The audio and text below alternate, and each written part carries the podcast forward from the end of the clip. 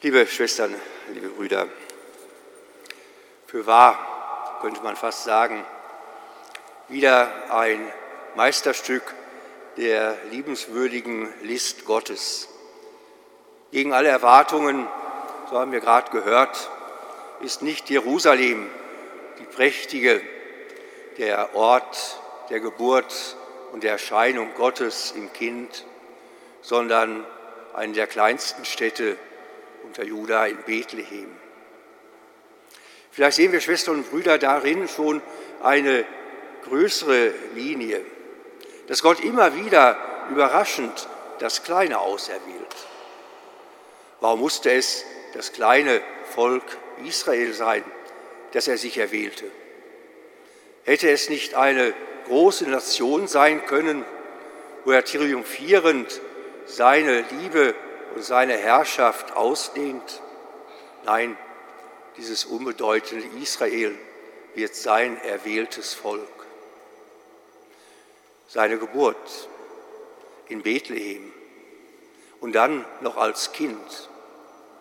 Hätte er nicht wirklich als Herrscher auftreten können mitten in dieser Welt, in seinem Kommen, musste es so ein unscheinbares kleines Kind noch dazu in einer nicht gerade gut duftenden Krippe sein.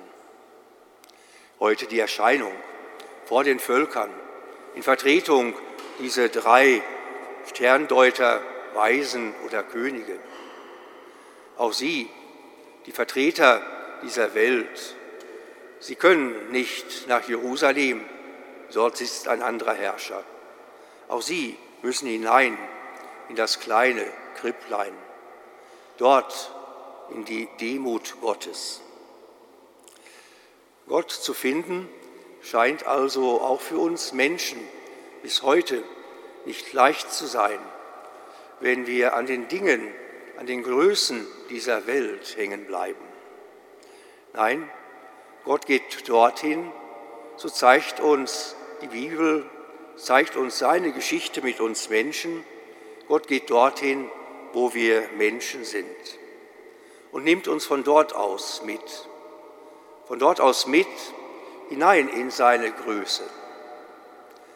Jerusalem liegt heute am Tag der Epiphanie des Herrn eigentlich an der Seite. Es hat keine Bedeutung. Christus wird in Bethlehem geboren und empfängt dort die Herrschaften dieser Welt. Wer dort nicht hingeht, wird von ihm nichts erfahren. Jerusalem, das ist der Endpunkt der weltlichen Geschichte dieses Neugeborenen. Ja, er wird in Jerusalem erscheinen. Er erscheint dort als der König auf dem Esel am Palmsonntag. Er erscheint dort als der am Pfahl hingerichtete, als der gekreuzigte als Symbol für alle, die in dieser Welt gekreuzigt sind, aufs Kreuz gelegt wurden, überkreuzt wurden.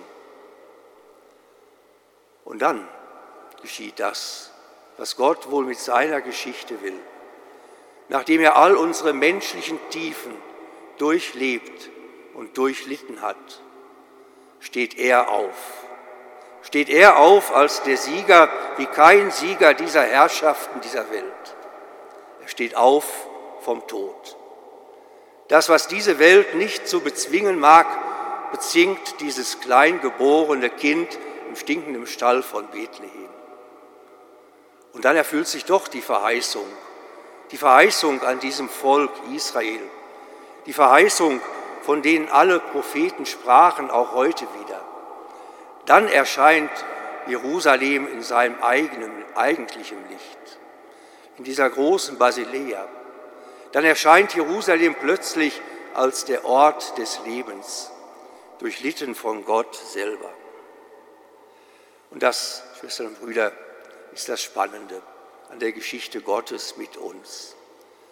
Er geht unseren Weg mit, unseren Weg von unserer armseligen Geburt an durch alle Höhen und Tiefen.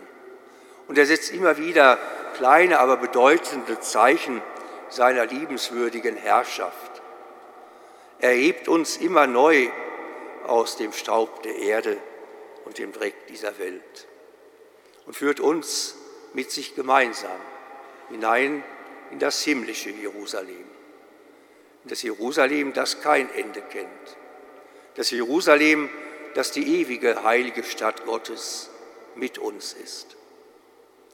Und daher, Schwestern und Brüder, dürfen wir heute voll Freude feiern, trotz der Niederschläge, trotz der Sorgen und Ängste unserer Zeit, weil Gott lässt nicht ab von uns.